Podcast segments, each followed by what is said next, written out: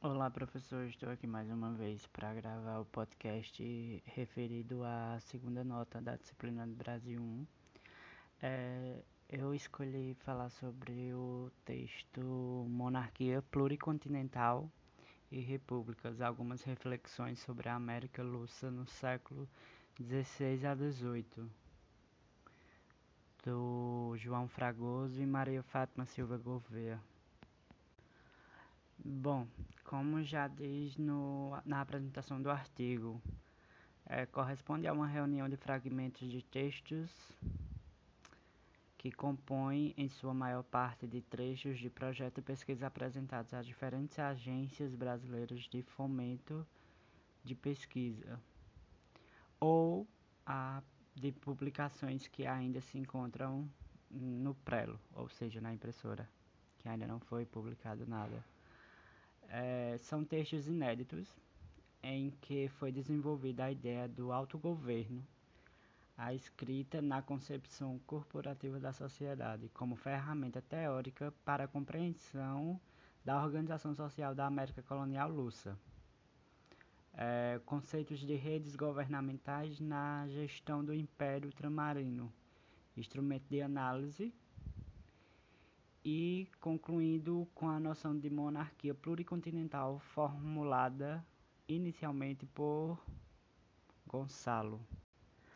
Como seus autores mesmo é, afirmam, que é desnecessário afirmar que este é um trabalho em progresso, é, pois, pelos trópicos, é, sempre, sempre procura o que sempre a historiografia procura é o debate teórico decorrente de pesquisas é, concluídas e controladas por métodos científicos. É, essa é uma das características da historiografia profissional brasileira. É daqui que a gente pega o, o, fio da meada para o debate sobre qualquer assunto. É, no assunto então abordado é sobre a América Lúcia. É, o que vai ser abordado nesse texto, a centralização dele é a organização social entre os séculos XVI e XVIII. É, organização essas que foram formadas por é, formadas pelos senhores de engenho, as donas do rio, que no tempo era chamado, é, os fidalgos, os negociantes, os pardos e, por fim, os, os escravos. Essa formação dessa sociedade foi voltada por meio do, da economia dos engenhos, a instalação dos, dos engenhos, a criação das vilas, a criação do trabalho e a população em geral, com uma estrutura administrativa do estado da Índia ainda, é, com posse de conselhos palacianos, como Conselho de Estado, Conselho de Fazenda, Casa dos Contos, Casa da Matrícula e Tribunal de Relação e um Tribunal da Mesa da Consciência e Ordens, conselhos consolidados em princípio no século XVI. Uh, eh, o processo de mudança de regimes e de forma de controle sobre o seu povo no atual contexto sobre o pluricontinentalismo onde começa a se ter uma cabeça pensante que passa a planejar articulações cabíveis, suas jurisdições, com redirecionamentos e responsabilidades específicas para o desenvolvimento da sociedade, ou seja, a noção de absolutismo é redefinida e a, monarquia passa a ser entendida como a cabeça da república, porém, sem se confundir com esta, já que nela existiam outros poderes decorrentes como já foi citado, ela era como se fosse a cabeça pensante, capaz de articular as jurisdições das várias partes que compunham o conjunto do corpo social, seja no reino, seja no ultramar. A partir desse momento, no caso português, a ideia de império ultramarino hierarquizado e rígido passa a ser substituído pela uma monarquia pluricontinental caracterizada pela presença de um poder central, é, esse poder fraco demais para impor-se pela coerção, mas forte o suficiente para negociar seus interesses com os múltiplos poderes existentes no reino da conquista. A monarquia pluricontinental é aquela entendida de modo bastante diverso. Nela há um, um só reino, o de Portugal, uma só nobreza de solar, mas também diversas conquistas extra-europeias presentes. Nela há um grande conjunto de leis, regras e corporações, conselho, corpo de ordenanças, irmandades, posturas, dentre vários outros elementos constitutivos é, que engendram aderências e significa as diversas áreas vinculadas entre si e ao reino no interior dessa monarquia. É, ou seja, a América Lúcia tratava-se mais de poderes locais dentro de seus limites e organizações próprias.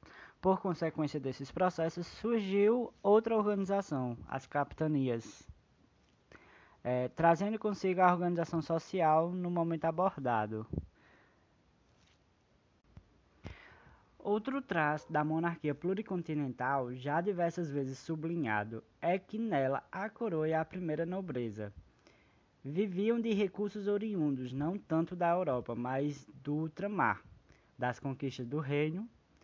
Trata-se, portanto, de uma monarquia e nobreza que tem na periferia a sua centralidade material.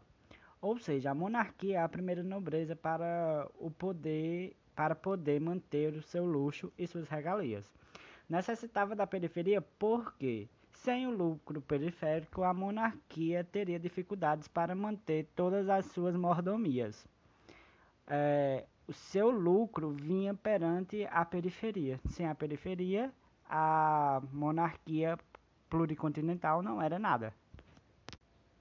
Sua principal forma de, de comando, de concretizar suas regras, a concepção corporativa e o pacto político. Tratar, do, tratar dos comandos locais, as normas locais, é, o pacto concretizava o desenvolvimento e autonomia de quem, de quem era o responsável para gerir o poder local, ou seja, para manter a ordem na sociedade o processo para o que levou ao desenvolvimento deste, deste desta ação da América Lúcia é, é, que se era indivíduos que não se colocavam passivos diante das regras gerais e que se utilizavam das fraturas existentes no permanente diálogo travado entre regras gerais e locais. O mecanismo decisório aqui é totalmente mediado.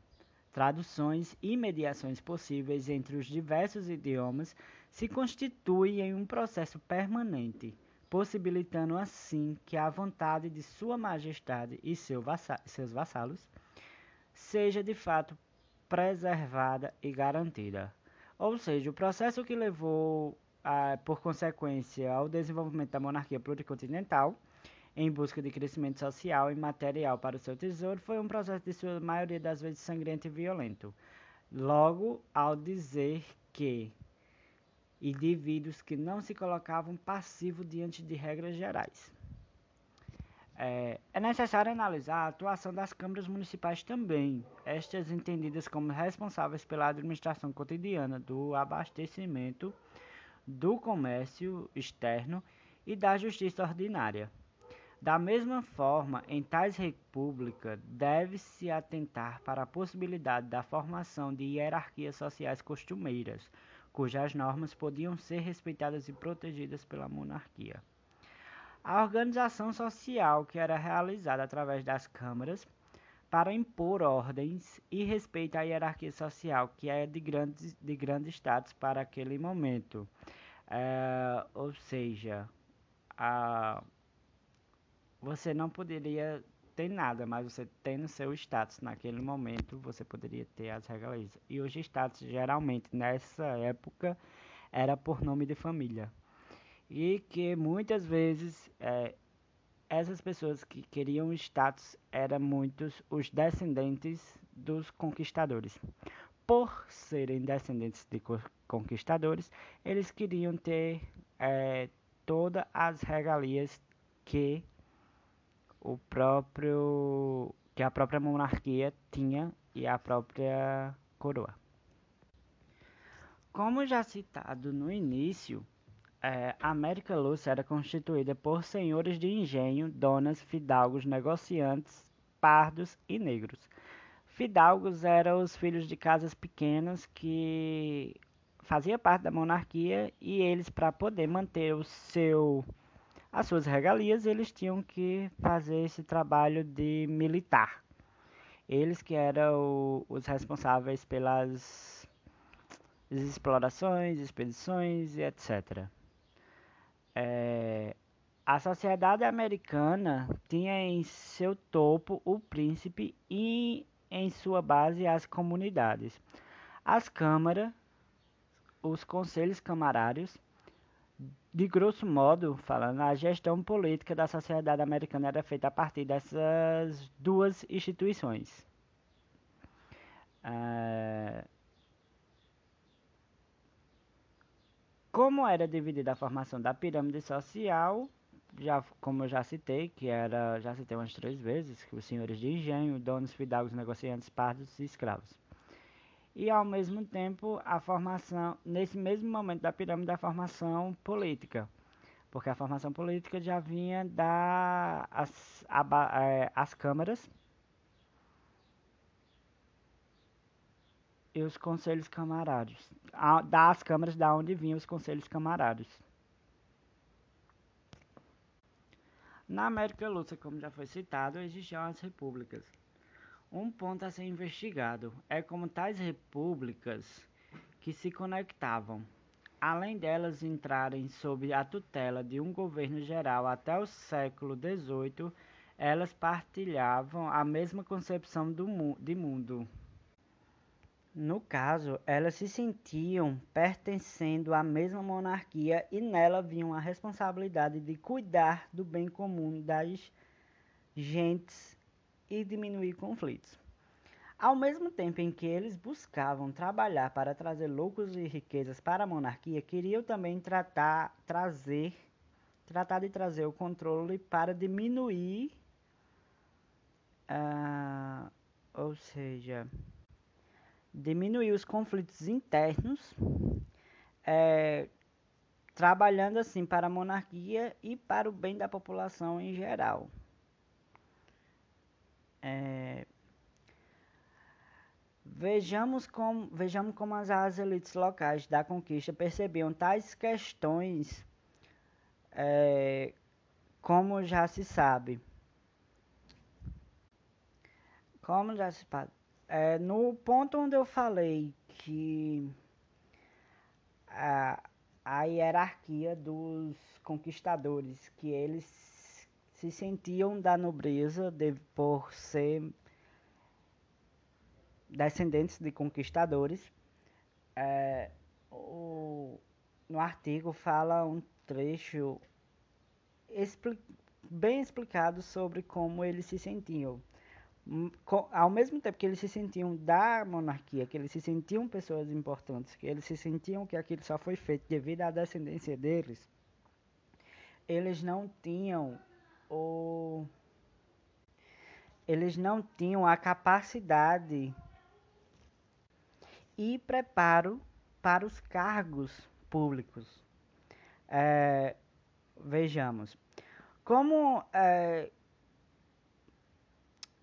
é, o Jerônimo de Albuquerque e Maranhão, mestiço natural de Pernambuco, se via e era reconhecido pelo reino como Capitão Mor, da conquista do Maranhão.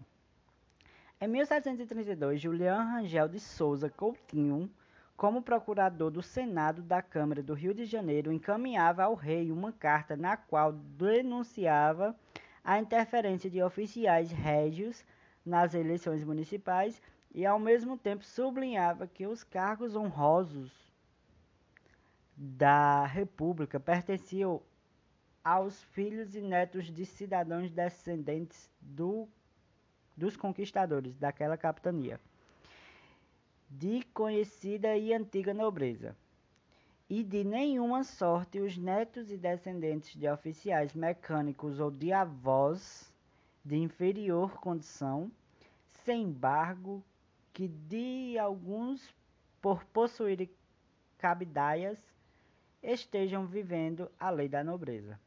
É, ou seja, a interferência da hierarquia em cargos políticos honrosos, onde as pessoas só por serem descendentes dos conquistadores tinham como prioridade, tinham, almejavam como prioridade cargos é, altos devido ao status de sua descendência. Se viam no direito de estar no cargo, mas ao mesmo tempo que se viam no direito, eles não tinham nenhum preparo para tais cargos. Daí, onde aconteceu também vários embates, aonde começou os embates e começou a separação na sociedade, porque eles se viam como pessoas importantes, mas despreparadas. E pessoas para terem os cargos altos precisava ser preparado. Ou seja, precisava de um um preparo que só a monarquia tinha como fazer. E esse foi o meu ponto de vista perante o texto opinado. Desculpa, não é opinado. É perante o texto proposto. É, essa foi minha interpretação. Se eu estiver enganado sobre algumas coisas, ou muitas coisas, ou tudo. É, eu peço desculpa pela interpretação errada. É, estou aguardando agora é, as observações do Senhor e espero ter feito um trabalho cabível para a nota. Muito obrigado.